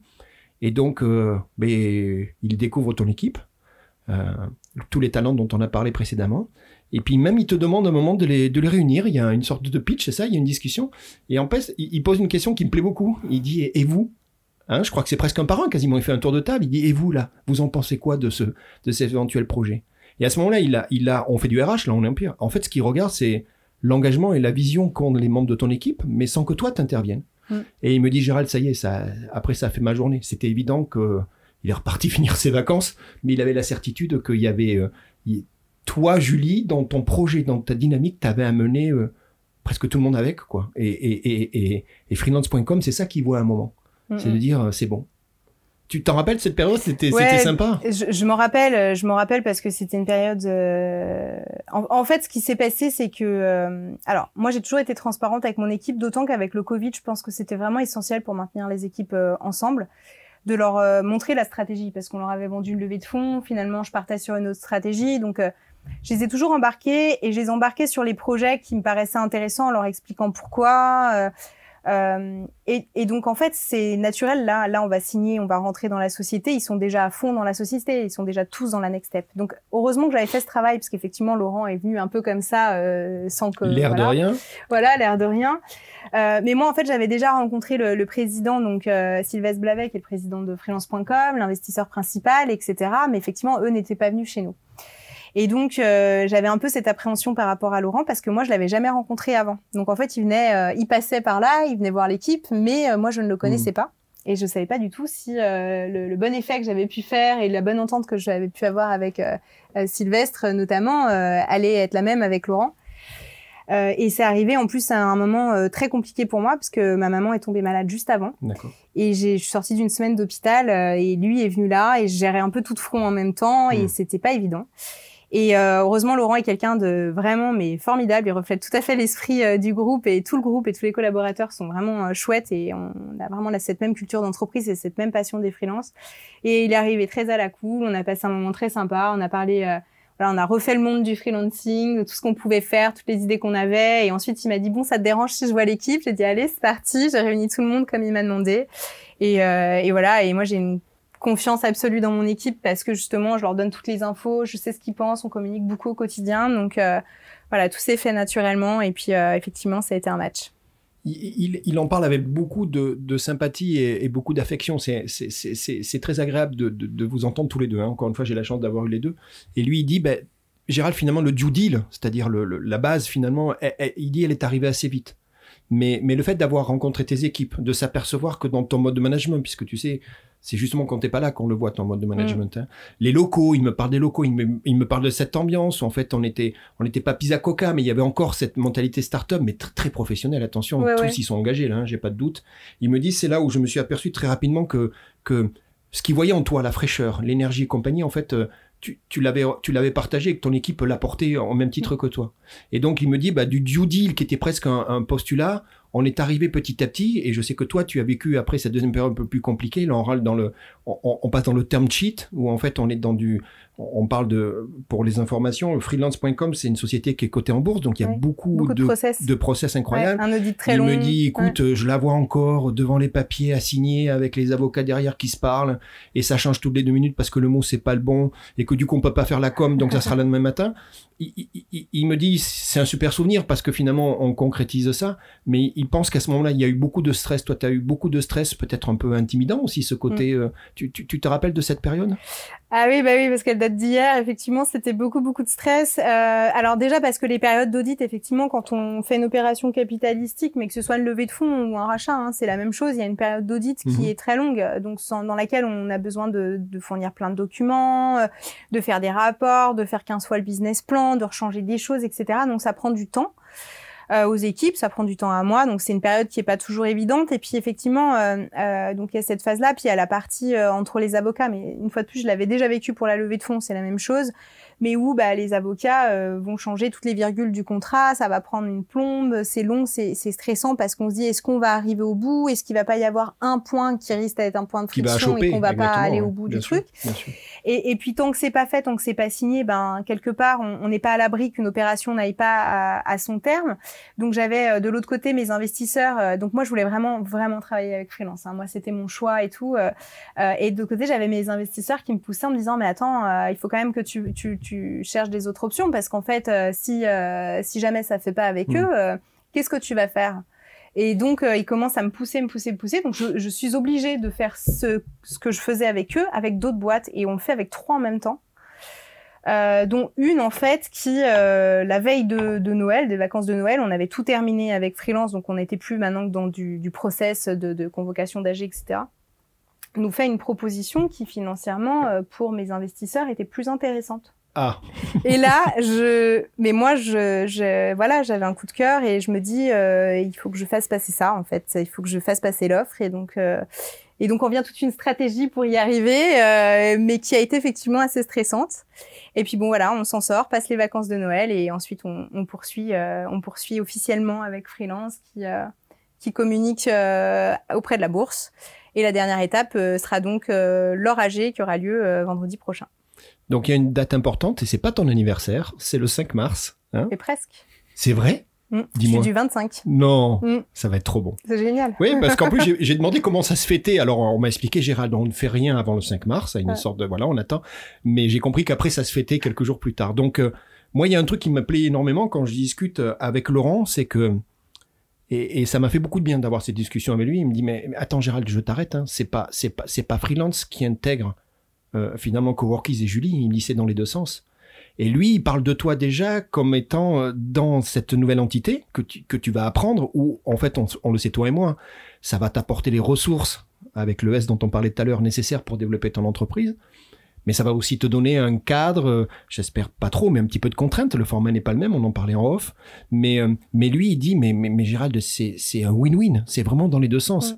Et il me disait, cette pétillance, cette énergie que tu amènes avec ton équipe, ben nous, freelance, en fait, c'est ça aussi qu'on est allé chercher. Il y a, le- il y a le business model, il y a, il y a, l'opportunité, mais et, et du coup, je crois savoir que tu es déjà au comité de direction de freelance. C'est-à-dire qu'aujourd'hui, euh, on, on te dit clairement, Julie, viens avec tes idées.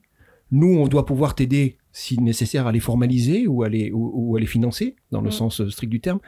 C'est ce mariage-là dont tu parles, je vois que tu as les yeux qui, qui brillent là. C'est ça qui se passe en fait. Ah oui, non, mais c'est euh, un projet euh, absolument rêvé. euh, je, le dis tout le temps, j'aurais pas pu rêver mieux. Euh, en fait, il y a des équipes qui sont hyper passionnées par le monde du freelancing, qui ont déjà créé des tonnes de choses hyper intéressantes. Il reste des, des tonnes de choses à faire. euh, on a tous plein d'idées. euh, le codir est hyper jeune, hyper motivé. euh, euh, on est en train vraiment de, de préparer l'entreprise euh, pour une forte accélération et euh, c'est hyper motivant pour moi. C'est c'est bien plus motivant que de rester toute seule dans mon coin à développer Coworkies. Et euh, il se trouve qu'en plus, effectivement, on est complémentaires, mais euh, il y, a, y a même pas de sujet sur lesquels on se marche sur les pieds. C'est-à-dire que nous, on était euh, très marketing com, ils sont vraiment euh, plutôt du monde de l'informatique, en fait, de la SS2I. Euh, ils sont rentrés dans les gros marchés, euh, donc euh, CAC 40, euh, les marchés publics, ils répondent à des gros appels d'offres, ils sont référencés. Et du coup, euh, et, nous, en fait, on a plutôt le côté euh, donc marketcom, plateforme qui automatise, qui s'adresse aussi aux, TPE, aux PME, euh, la, toute la partie animation de communauté euh, qui est très fort chez nous. Et donc, en fait, on a énormément à s'apporter. Donc, c'est vraiment, c'est, vraiment une évidence, quoi. Y a, j'ai eu un point commun avec les trois personnes avec qui j'ai parlé, qui sont Marjorie, Jérôme et, Laurent. Tous les trois, ils m'ont dit la même chose finalement. Et, même d'ailleurs, Laurent, il, il te pose une question. Ok. Donc les trois m'ont parlé du même sujet et Laurent, à la fin, il me dit j'ai une question. Et la question, tu la vois venir, c'est que on parle, tu as vu, 2017, 2018, 2019, 2020, t'as pas arrêté, tu n'as pas arrêté. Et je comprends, hein, mais tous disent Gérald, il faut qu'à un moment elle arrive vraiment à, à breaker pour vraiment recharger les batteries parce que ce qui t'attend et, et Mm. je vois ton enthousiasme, tu es déjà, tu es déjà en train de le consommer, mais il va falloir que tu sois en pleine possession de tes moyens. Il y a eu de la fatigue, il y a eu des doutes, hein, tu le disais toi-même, il y a eu du stress, on en a parlé tout à l'heure. C'est t'acceptes un moment, tu vas être capable de, de, de t'arrêter. Alors, euh, c'est peut-être que quelques jours. Hein. Je sais que tu allé un petit peu dans le sud de la France, mais ce jour-là, il faisait pas toujours très beau. J'ai comment- trois jours. En réalité, j'ai eu trois heures de congé. Comment? Bah oui, en plus, tu m'as parlé, je crois. Je me suis arrêtée le vendredi à 15h. Donc, en fait, j'ai pas eu de. Non, ouais. mm. T'en es consciente de ça qu'il va falloir aussi que tu prennes soin de toi et que tu recharges parce que Donc, donc, en fait, Laurent t'a demandé de me passer un message que je pouvais prendre des congés. je ne réponds pas. je vais l'appeler pour le remercier. même, même sous la torture, je ne répondrai jamais. C'est une des valeurs de Jacadi. Mais, mais t'es d'accord de ça Il va falloir. euh, tu te Ouais. sens comment là T'es. euh, Ouais. Alors, c'est vrai que, de toute façon, je suis par euh, définition quelqu'un de passionné. Euh, et euh, et c'est vrai que je me projette euh, dans mes projets à 300%. Et pour moi, la suite est hyper excitante. J'ai hâte de, de développer plein de choses avec le groupe freelance. Euh, Enfin, vraiment, euh, tout ce qu'on a commencé à mettre en place, j'ai déjà 12 milliards d'idées. Euh, J'avoue que j'ai même pas encore les pieds dans l'entreprise, que je suis déjà à fond et j'ai déjà lancé plein de choses. Euh, mais oui, j'ai- conscience effectivement que qu'il faudrait que j'apprenne aussi maintenant à, à me reposer, à avoir des moments euh, euh, et des temps un petit peu plus euh, plus calmes pour pouvoir euh, mettre de l'énergie sur du long terme, parce qu'effectivement l'entrepreneuriat c'est un marathon, hein, c'est pas un, un sprint. Donc, donc tu, vas, tu vas gérer ça aussi. Ça fait partie hein, de, de, bah, ta je vais, gestion. Je vais apprendre à le gérer, je pense, avec la dimension du groupe qui est un peu plus gros. Ou peut-être, voilà, ça va peut-être m'aider à, à ton équipe aussi. à intégrer à, ça. À pouvoir t'appuyer sur tous ces gens Je m'appuie déjà beaucoup sur mon équipe, mais mon équipe est comme moi, en fait. Elle est à ah 300% ouais. et on est tous à fond et hyper occupés. Et, euh, et donc, euh, tout le monde est déjà. Euh, voilà. Mais tu vas aussi, je pense, tu vas aussi pouvoir te recentrer sur l'intérieur de tout ce qui se passe et moins euh, ce que tu faisais jusqu'à maintenant, ouais. le développement mmh. vers de la recherche de fonds, de la recherche ça. de partenaires. Ouais. C'est quand même une très belle étape ouais. pour te concentrer maintenant sur mmh. de, la, de, la, création, j'ai mmh. envie de dire sur de la création, mais du coup, il y a aussi plein de projets en interne et transverses au groupe euh, qui me motivent et qui sortent de coworkies purs. Donc, et une, euh, petite question euh, d'ordre, euh, alors c'est peut-être pas encore euh, possible de l'annoncer, mais euh, c'est un projet de, de, mariage, mais est-ce que vous continuez à développer les deux marques en parallèle? Ou est-ce qu'il y a un projet peut-être plus tard de d'absorption en termes d'image, hein, je parle en termes de marque, avec peut-être des solutions de segmentation métier euh, et moins deux entités différentes euh, existantes Alors, de toute façon, il y aura un projet euh, sur du long terme, effectivement, de, voir comment bien segmenter. Mais aujourd'hui, en fait, il y, a déjà une segmentation qui est assez claire. Le groupe a plusieurs activités. Chaque activité est en fait une marque spécialiste qui, fait partie de freelance.com. Et donc nous, on est la, plateforme digitale spécialisée des métiers du marketing et de la com. Euh, comme ils ont en fait une branche Provigis pour tout ce qui est compliance, euh, donc c'est un, c'est une plateforme en SaaS qui permet en fait au service achat euh, de gérer la compliance des, des fournisseurs. Il y a Admission pour la partie portage salarial. Il y a Inops pour la partie où en fait on propose aux grands groupes et aux, aux, grandes entreprises de leur trouver soit des freelances, soit des PME et startups spécialisées pour vraiment aller répondre à des projets d'entreprise.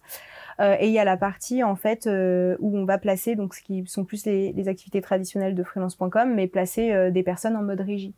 Magnifique. Elle vient de faire le pitch parfait de freelance.com. Voilà. T'es dedans. et donc tu vois, en toute ça, logique, on s'inscrit ouais. là-dedans avec notre spécialité. Bravo. Moi, je reviens sur le break un petit peu, tu sais, pour réénergiser tout. T'aimes bien les voyages? Ouais, j'adore, mais et bon, en ce moment, tu vois, c'est compliqué. Il y a un endroit que t'aimes bien, c'est Ibiza. Mmh. moi, j'ai une question. Et tu vas voir, c'est une question piège. Ibiza, pour moi, il y a deux parties d'Ibiza. Il y a la partie qu'on a connue, clubbing, et puis ils ont développé, bien heureusement, une deuxième partie qui est plus sympa et compagnie, qui est plus zen, finalement. Mmh. Tu vas pourquoi? Tu vas pour les deux ou maintenant tu as, fait, as choisi ton camp quand tu vas à Ibiza? Non, c'est mar marrant qu'Ibiza ressorte parce que, en fait, euh, ma destination euh, préférée, préférée, c'est la Corse.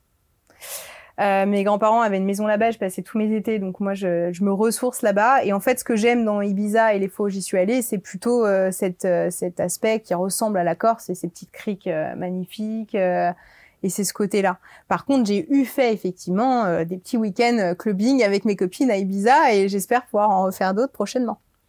Moi, je suis plutôt rassuré dans ta capacité à, à, gérer ton énergie et à continuer, tout en pensant à toi, hein, c'est important.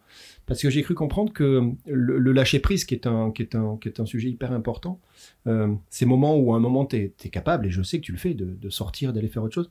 Toi, tu lui as donné un nom avec Marjorie à ces moments de lâcher prise. Tu te rappelles comment tu les appelles? Non. Tu les appelles les connasseries. C'est quoi ah les connasseries Alors ça, c'est incroyable. Elle est c'est, tu l'as nommé, ce qui moi ouais. me rassure, c'est-à-dire que vous avez nommé un moment où vous dites, on se donne l'autorisation de décrocher et, bah oui, et d'aller faire autre chose. les connasseries. Bah oui. C'est génial ça. Bah fantastique, mais oui. Bah une connaisserie, c'est un shopping, c'est un spa, euh, c'est un week-end entre copines. C'est tout euh... sauf euh, le ouais. boulot et le quotidien, le stress. Ah ouais ouais ouais, c'est c'est le téléphone éteint, euh, c'est un bon resto, euh, c'est un moment cool quoi. Bon ça pour soi. C'est important. Tu as une, une, activité, on peut pas dire une hyperactivité de nos jours puisque c'est devenu maintenant un terme presque négatif. Tu es très active. Alors non seulement tu as développé Coworkies, non seulement tu as mené de main de maître euh, toute cette intégration et, on attend tous avec impatience le, le, le, 5 de la semaine prochaine, mais en même temps tu prends la direction de la French Tech. Donc c'est assez récent. Et puis euh, j'ai cru comprendre que tu vas avec euh, presque presque avec une mission, presque. À, tu, peux m'expliquer comment ça se passe en ce moment cette mise en place C'est que tu as une période de, de, de, où tu regardes, tu essaies de comprendre un petit peu comment ça marche, puis là tu commences à apporter ta touche, tu commences à, amener les équipes. Comment ça se passe avec la French Tech? Bah, la French Tech, ouais, je trouve que déjà c'est euh, quelque chose qui est vraiment euh, incroyable hein, d'avoir pu lancer ça au niveau national. Donc euh, la French Tech, c'est vraiment là pour euh, pour rassembler, pour identifier en fait toutes les startups du territoire et pour pouvoir les accompagner au bon moment euh, dans leur croissance. Donc ça passe par des dispositifs nationaux euh, qui descendent directement de l'État dans les régions. Euh, et ensuite, ça passe par une animation en local par des équipes bénévoles, dont, dont je fais partie du coup en ayant pris la présidence d'Annecy, euh, pour euh, permettre aux startups du territoire, avec leurs propres besoins, leurs propres spécificités, en fait, euh, d'accéder à ce dont elles ont besoin pour, pour se développer. Euh, alors moi, ce que j'aime déjà dans, dans, dans, la French Tech en général, c'est le fait qu'on n'oublie pas le territoire et en fait, on, on s'est aperçu, enfin d'autant plus avec le Covid, euh, que les gens quittaient quand même de plus en plus Paris pour s'installer dans des régions où euh, il y a un cadre de vie un peu plus agréable quand on doit travailler chez soi. Euh, et, et, donc en fait, les talents aujourd'hui, les futurs start-upers, les, les, entrepreneurs, ils sont partout dans le territoire, mais ils n'ont pas ce même écosystème. Donc il y a un vrai écosystème entrepreneurial à, créer. La, French Tech, elle est là aussi pour ça, pour fédérer cet écosystème, pour pour euh, savoir où est-ce qu'il y a des manques et pour pouvoir accompagner les startups là-dedans. Donc moi, je me suis engagée naturellement parce que euh, bah, d'abord, euh, la French Tech, ça a été mon premier contact. Hein. Quand j'ai pitché Coworkies, la première fois, c'était un café organisé par la French Tech et c'est ça qui m'a permis de connaître l'écosystème à Annecy entrepreneurial que je que j'ai découvert, hein, que je connaissais pas du tout. Et puis euh, parce que moi-même je suis passée par des difficultés, comme je l'ai dit, j'ai peut-être rencontré les fonds d'investissement de série A trop tard. Euh, j'ai peut-être pas su me mettre assez en valeur euh, dans leur écosystème pour qu'ils aient envie d'appuyer sur le bouton et d'investir. Euh, j'ai eu la chance de rencontrer des entreprises très tôt qui nous ont suivis, mais il y en a beaucoup d'autres, des startups qui ont du mal à, à notamment euh, trouver des clients assez tôt pour faire leur preuve de concept et pouvoir se développer et peut-être même ne pas lever de fonds hein, parce que c'est pas une fatalité. Et puis aussi euh, pour une dernière raison qui est que bah, je suis une femme euh, entrepreneur et que malheureusement encore aujourd'hui, on le sait, euh, il y, a, y, a, des difficultés notamment à se financer quand on est des femmes entrepreneurs. Euh, et, et, donc, euh, pour moi, ça me paraissait évident de me dire, bah voilà, en tant que femme, tu as aussi un rôle sociétal de ce côté-là, de montrer l'exemple. je veux pas parler de rôle modèle parce que c'est pas ça, mais de montrer que c'est possible et d'avancer. Euh, depuis que j'ai lancé Coworkies, on m'a très très souvent écrit. Enfin, je pense que c'est même tous les jours que j'ai des messages sur LinkedIn de femmes qui se posent des questions, euh, qui veulent savoir comment j'ai fait telle étape ou telle étape. Euh, et, et aujourd'hui, on a besoin d'être euh, de plus en plus nombreuses avec des casquettes, euh, voilà, French Tech ou autres, hein, parce qu'il y, y, a plein de réseaux intéressants, mais, mais pour faire avancer les choses. Ça nous amène tout doucement vers, vers ton coup de gueule, parce que c'est une étape importante qu'on a dans notre Jacadi, dans notre donc, podcast. Donc, Julie, il faut qu'on te le dise tu n'es pas encore au courant. Ah. Nous avons un rendez-vous dans Jacadi qui est le coup de gueule. Donc l'idée, c'est de, de te laisser la parole. Tu es une personne d'engagé. On, on, a parlé de dynamisme, on a parlé de tout ça. Puis à un moment, on a quand même aussi quelquefois gros sur la patate. Hein. Tu dis toi-même que tu as rencontré des adversités. Tu dis même que finalement, tu te sens missionné, humblement, mais missionné à apporter ta pierre à l'édifice pour euh, sécuriser, réconforter des jeunes entrepreneuses. Euh, tu parles même de mission vis-à-vis -vis de la French Tech. Mais maintenant, on te laisse le micro. On dit plus rien. C'est quoi ton coup de gueule à toi, Julie? mon coup de gueule, c'est euh, c'est l'investissement, quoi. C'est ce qui m'a le plus frustré dans mon développement euh, avec Coworkies et mon développement entrepreneurial. C'est euh, enfin une femme, un homme, qu'on soit en région, qu'on soit pas en région, qu'on ait des origines, qu'on soit français ou pas, peu importe. En fait, à un moment donné, quand on a un projet qui est bien et qu'on met de l'énergie dedans, s'il est bien, il est bien. Quoi, faut arrêter de, de sur-challenger les gens en fonction du genre et il faut sortir de, de, ce silo où on investit dans le trentenaire homme blanc euh, qui a fait HEC parce que c'est rageant pour les autres en fait. Et malheureusement euh, on en est encore là. Euh, alors il y a plein de choses qui sont sympas. Il y a la charte Sista qui, qui vient d'être faite et, et, qui est poussée avec avec des femmes qui voilà qui, qui, prennent vraiment les devants pour pour la faire signer pour faire adhérer les fonds d'investissement là-dedans. Mais aujourd'hui les résultats sont pas encore là. euh, je sais que ça va pas changer euh, du jour au lendemain. Il y a beaucoup d'étapes à, à, développer euh, là-dessus. Ça prend, les choses peuvent prendre du temps. Euh, il faut pas les forcer. Il hein. faut pas investir dans un projet parce que c'est un projet euh, qui est fait par une femme. Il faut investir dans un projet parce qu'il est bien. Mais c'est quelque chose qui est très frustrant pour moi qu'il a été. Donc mon coup de gueule, ça serait celui-là. Quoi. C'est euh, en tant qu'entrepreneur. En plus, j'aime bien que les choses bougent vite. Et ça, ça bouge pas assez vite. quoi. c'est rageant. Julie, on a dit il y a quelques minutes, et les auditeurs l'ont bien noté, que tu avais une force, c'est que à chaque fois qu'il y avait un challenge, qu'il y avait, un, on a dit un roadblock, hein, un, souci, tu arrivais, euh, en tout cas avec des propositions, si ce n'est des solutions. Ce coup de gueule-là, c'est on, applique la même règle, c'est-à-dire qu'aujourd'hui, tu es déjà dans la solution, dans, la contribution pour... Euh, bouger les lignes, c'est ce que j'ai lu dans un article que tu as dit récemment. Tu, dis, euh, moi je suis là aussi pour faire bouger les lignes, pour faire avancer les choses. Tu, tu, vois les choses évoluer Tu sens que c'est. Je peux pas croire une seconde que, que tu vas pas rien lâcher pour, euh, pour avancer alors, euh, c'est vrai que j'ai dit à un de mes investisseurs il y a pas longtemps, euh, et d'ailleurs j'ai eu des calls avec la BPI à Paris pour savoir s'il y avait des fonds qui investissaient que dans les femmes, en me disant à un mhm. moment donné, peut-être qu'il faut en créer tant qu'il n'y a pas de, de mhm. parité. Euh. Alors bon, c'est très compliqué hein, parce qu'il faut des, il faudrait des très très grosses enveloppes en fait, un fonds avant d'être rentable, il faut quand même du staff, enfin voilà, il faut des gens qui ont fait leurs preuves, c'est c'est pas si simple, mais c'est vrai que du coup tu commences à bien me connaître. J'ai effectivement pas pu m'empêcher d'aller creuser pour voir comment ça se passait et s'il y avait des choses à faire là-dessus. Donc il y a des pistes. Il y a peut-être des pistes, mais moi aujourd'hui à court terme, je me focus sur mon projet. Mais tu vois, en side project, j'ai pas pu m'empêcher d'aller regarder. D'accord. Et c'est une des valeurs que tu vas promouvoir, en tout cas au sein de la French Tech euh, d'Annecy, pour euh, favoriser et, avancer dans, dans, ce. Et Julie, c'est un super coup de gueule, ça. Ouais, bah, c'est un coup de gueule important. Et au quotidien, dans la French Tech, en tout cas, on y fait tous attention. C'est-à-dire que quand on organise un webinar, on va faire en sorte euh, qu'il y ait des femmes qui interviennent sur les sujets. On essaye vraiment toujours de, voilà, de penser à ce côté-là.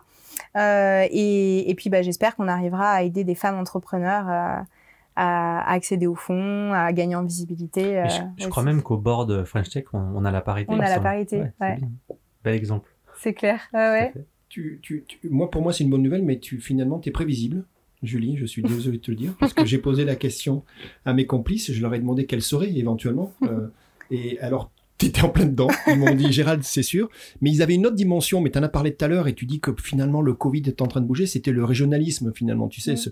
ce, parisianisme à l'extrême. Mm. Et, c'est aussi une autre dimension de frustration, de, ségrégation finalement. Et, tu disais que là, par contre, bah, les événements malheureusement subis en ce moment de, crise sanitaire font, bouger les choses et de plus en plus avec, avec le digital et compagnie, on est en train de casser tout ça, quoi. D'où que tu travailles, peu importe. On est d'accord, ça commence à s'édulcorer un petit peu maintenant. Oui, là-dessus, j'ai bon espoir. Effectivement, je pense qu'il y a à la fois le côté où les talents, les experts, euh, les, personnes même qui travaillent dans les fonds d'investissement sont en région, donc on va avoir une ouverture et un accès plus facile aussi à ce qui se passe en région.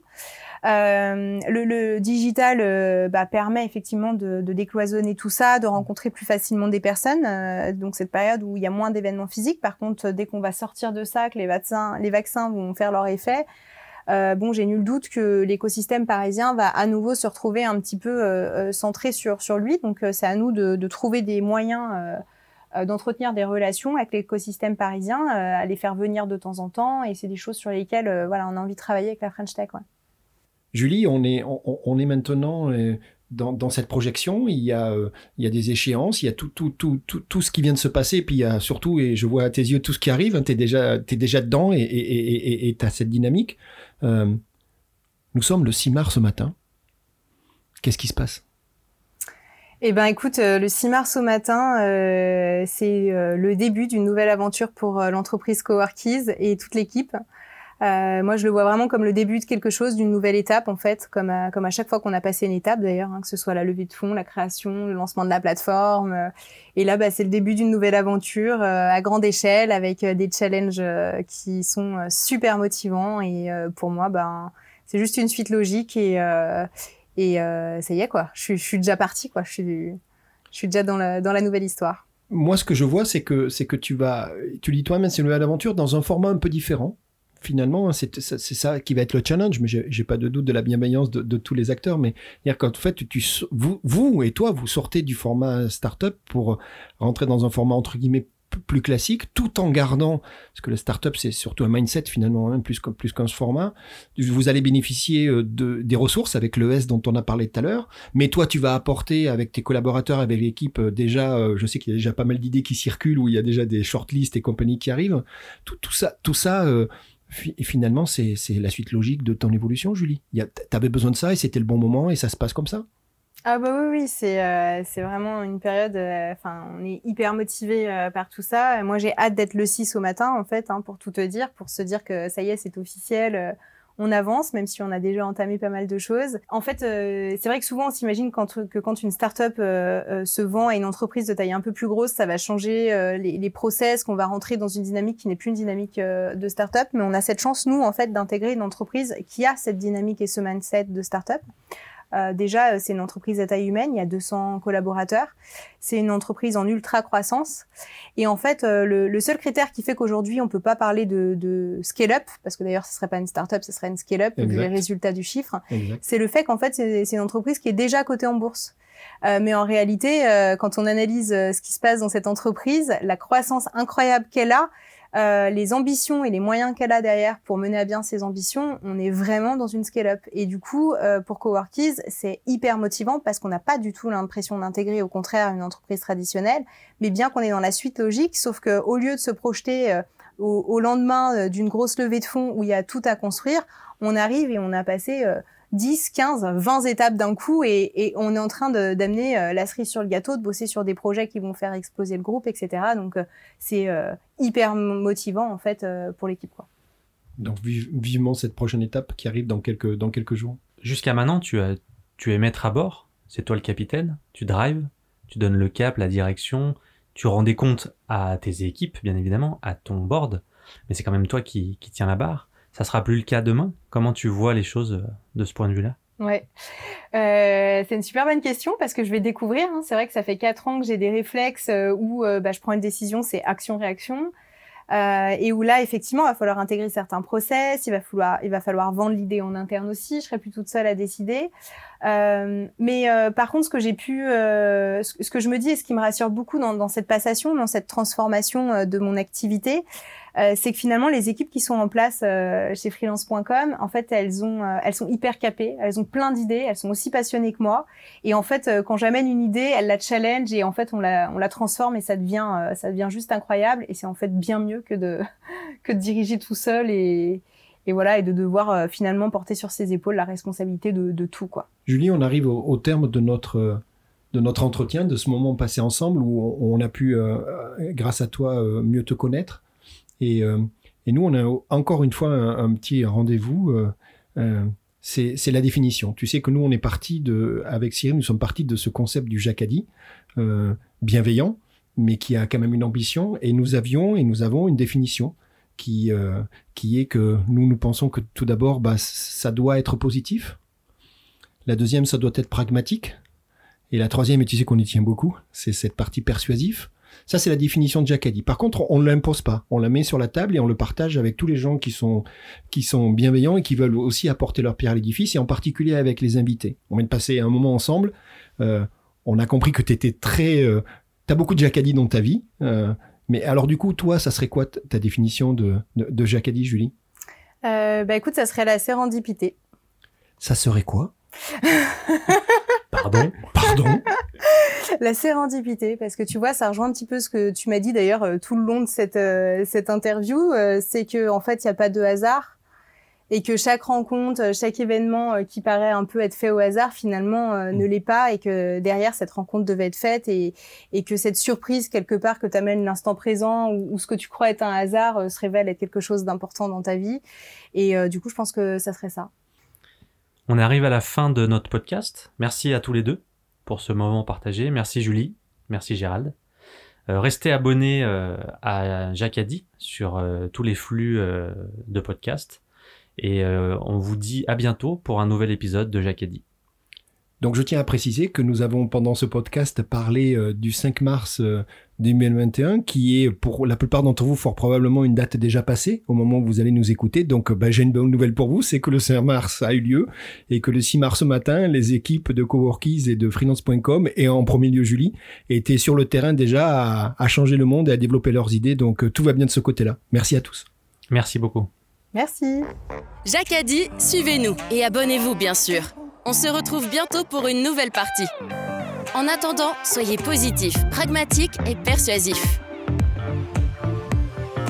Jacques a dit, inventez vos propres règles.